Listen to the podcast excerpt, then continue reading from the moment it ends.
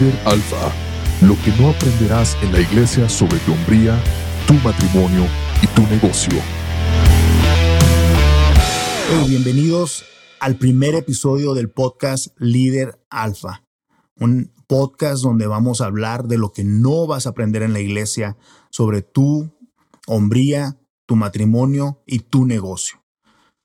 Y hoy vencimos, por fin, el miedo entre el episodio 0 y el episodio 1. Nos ha tomado mucho tiempo ah, hacer esto. Lo quisimos planear bien para no dejarlo abandonado, no solamente hacerlo emoción. Así que te doy muchas gracias por estar escuchando este episodio. Y te explico cómo va a ser la dinámica de Líder Alfa. Vamos a estar teniendo entrevistas, vamos a tener discusiones y muchos episodios van a ser yo solo, hablando de un pensamiento que Dios me ha enseñado. Pero entonces te explico un poquito de lo que, de lo que, quién soy yo. Mi nombre es Luis Ábalos. Ah, crecí en la frontera del Paso y Juárez. Y toda mi vida crecí en la iglesia. Desde bebé, mi, mamá se convirtió al evangelio desde que estaba embarazada de mi, de mi hermano y yo. Y nacimos en la iglesia, no fue convicción personal hasta que yo tenía como 18 años. Ah, crecí en la iglesia tratando de agradar a Dios, sirviendo en la iglesia porque era lo que me enseñaban. Tenía que estar en la iglesia los martes, los miércoles, los viernes, los domingos, ya cuando fui joven los sábados también.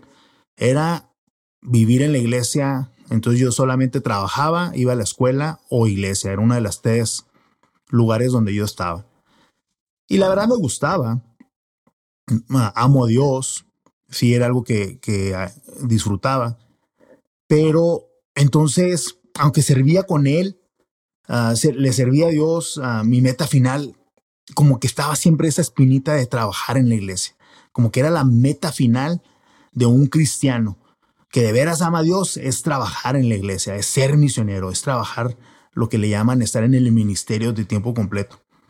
Y entonces yo mi trabajo, yo no lo veía como mi destino, sino la iglesia era mi destino. Mi trabajo nomás era un vehículo para llegar a mi destino. Y yo no veía mi trabajo como algo que servía a Dios realmente. En mi mente lo entendía, pero mi corazón realmente yo no creía que mi trabajo estaba agradando a Dios. Tenía que servir en la iglesia. Y por fin, este, pues fui creciendo, ah, ah, muchas buenas ah, enseñanzas que nos han dado, ser un buen ciudadano, un hombre amoroso, tranquilo, este, pero ya por fin que trabajé en la iglesia, ya estando en la iglesia me di cuenta que, que es una burbuja, es una burbuja. Realmente no es el mundo real. Los que trabajan en la iglesia no viven en un mundo real. Piensan que ah, este, trabajar tiempo completo para Dios es estar en juntas constantemente, es estar en, en eventos constantemente. Y si tú no estás involucrado en esos eventos, tú no amas a Dios, tú no sirves a Dios. Eh, eh, piensan que el calendario de la iglesia es el más importante sobre todos los calendarios. Y entonces, si tú, no, tú, tú tienes algo que hacer ese viernes y ellos tenían un evento, pues te van a voltear a ver mal.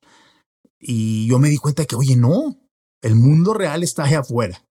El mundo real donde la gente está sufriendo, donde la gente necesita milagros, necesita a Dios, no solamente adentro de la iglesia, es allá afuera, afuera de la iglesia.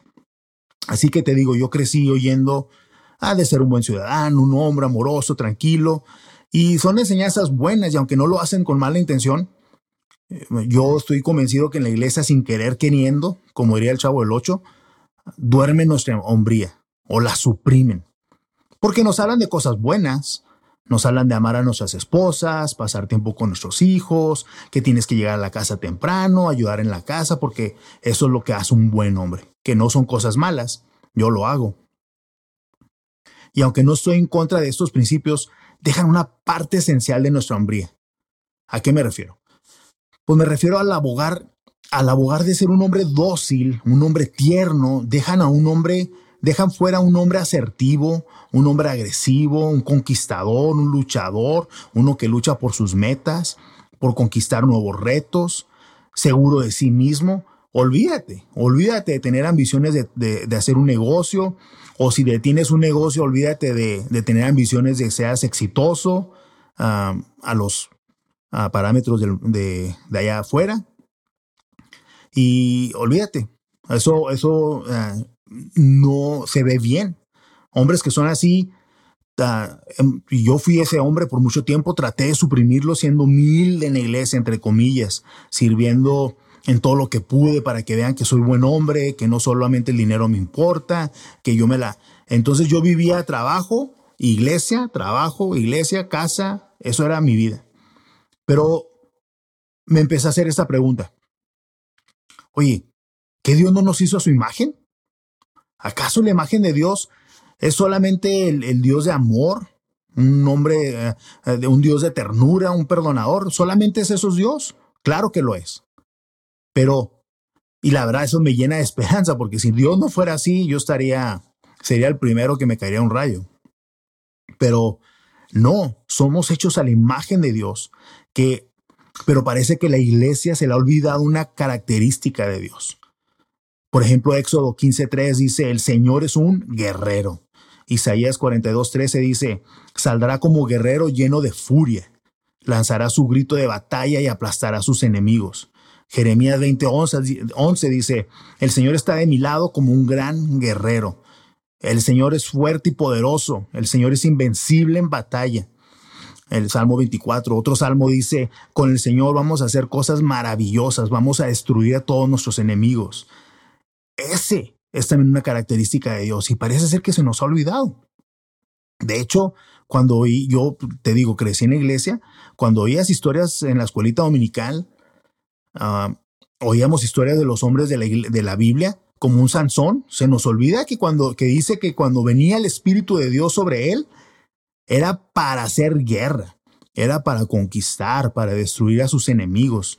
No era para nada más ah, ponerse a cantar con una guitarra y alabar a Dios. Él era para hacer guerra. Y lo mismo era para varios en la, en la Biblia. Otoniel, Gedeón, eran uh, David, eran hombres guerreros y Dios estaba con ellos. Incluso una de las historias más famosas que todo el mundo conoce, David y Goliat. David le dice a Goliat, tú vienes a mí con espada y lanza, mas yo he venido a ti en el nombre de Jehová de los ejércitos. ¿Y qué pasó? Y le dice, hoy te voy a matar y te voy a cortar la cabeza. ¡Wow! Eso no lo diría un hombre de la iglesia, porque no, eso está mal. Ah, claro, no estoy abogando a matar, creo que ojalá que me entiendas. Ah, estoy abogando de que hacer hombres guerreros. Entonces, cuando se trata de tener tu propio negocio, ah, de hacer un negocio excelente, que le gane a la competencia, que conquiste el mercado, que le dé comer a muchos empleados y como consecuencia a muchas familias, Ah, de conquistar nuevos terrenos, de querer ser el número uno, nos sentimos mal, porque pensamos que eso no es el carácter de Dios, que debería ser yo más humilde, que debería ser yo más dócil y dejar que todo el mundo me aplaste y dejar que todo el mundo pase sobre mí. No, yo tengo el carácter de Dios y el carácter de Dios es un carácter de guerrero. ¿Acaso eh, no es eso reflejar el carácter de Dios también? A lo mejor me estás escuchando y muchos estarán diciendo, no, no, no, pero la Biblia también dice eso, sí, la Biblia también dice eso, pero Dios es un Dios guerrero. Y lo vas y lo va. Y es más, que no podemos ser amorosos con nuestras familias, pero a la vez agresivos en el, campo, de batalla. No podemos ser amorosos con nuestras familias, pero también ser guerreros para protegerlas. Yo te aseguro que si viene alguien en contra de mi esposo o de mis hijos, o sea, yo voy a hacer lo que tenga que hacer para defenderlos y no estoy reflejando menos carácter de Dios que si nada más llego y, le ayudo a mi esposa a lavar trastes. Es más, dice un proverbio chino que, que me gusta, dice, es mejor ser un guerrero en el jardín que un jardinero en la guerra. Es mejor ser un buen guerrero y ser manso, tranquilo, que ser manso, pero menso en la guerra. Hay uno, ah, un doctor que te lo recomiendo mucho, el doctor Jordan Peterson. Dice, eh, el hombre debe ser un hombre agresivo, incluso despiadado, pero debe saber cómo controlarlo. Porque incluso las características de Dios. O sea, él es, eh, Jesús es el cordero y el león. Un cordero, algo ah, eh, inofensivo, algo inocente, algo que no me causa ternura, pero también es un león, algo que me causa miedo, algo que me, que me dice, corre. Ese también es nuestro Dios, un, ah, un cordero y un león. Entonces me llama muchísimo la atención que cuando el pueblo de Israel entró a conquistar la tierra prometida que Dios les había dado, eh, dice, dicen palabras muy fuertes. Dios les dice palabras muy fuertes. Entren y destruyenlos. Aniquílenlos. O dice la Biblia, y entraron y los masacraron. Entonces, si yo quiero arrasar con la competencia de mi compañía, quiero ser el mejor en mi industria, eso no significa que, que soy menos cristiano.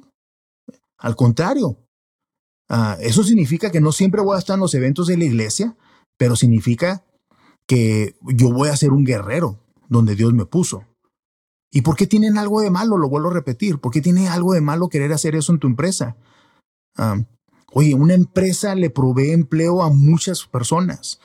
Ah, eh, que eso a la vez ellos pueden irse de vacaciones, pueden pasar tiempo con sus familias, pueden llevárselo a de paseo a un restaurante.